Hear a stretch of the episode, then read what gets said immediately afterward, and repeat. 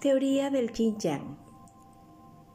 Yin-Yang son conceptos difíciles de traducir del lenguaje chino, pero de gran importancia en la filosofía y medicina china.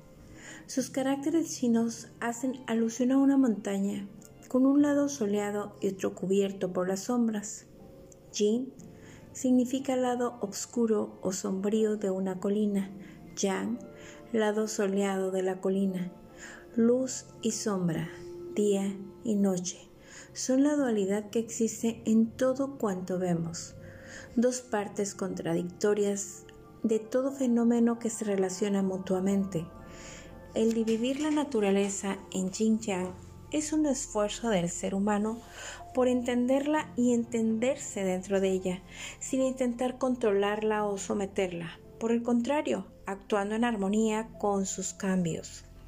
En esta división de la realidad, lo que da paso a las diez mil cosas o sedes, la luz inmaterial, símbolo de Yang, se condensa o se contrae hasta formar una partícula, símbolo del Yin.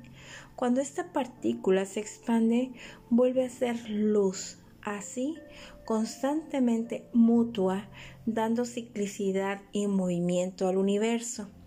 La naturaleza de ambos fenómenos nunca puede ser absoluta, sino relativa. Siempre es determinada su existencia por condiciones internas o externas. Todo contiene estas dos polaridades, que en ciertas circunstancias se transforman mutuamente y al mismo tiempo existen en lo profundo de su opuesto. Este es un ciclo que nunca termina.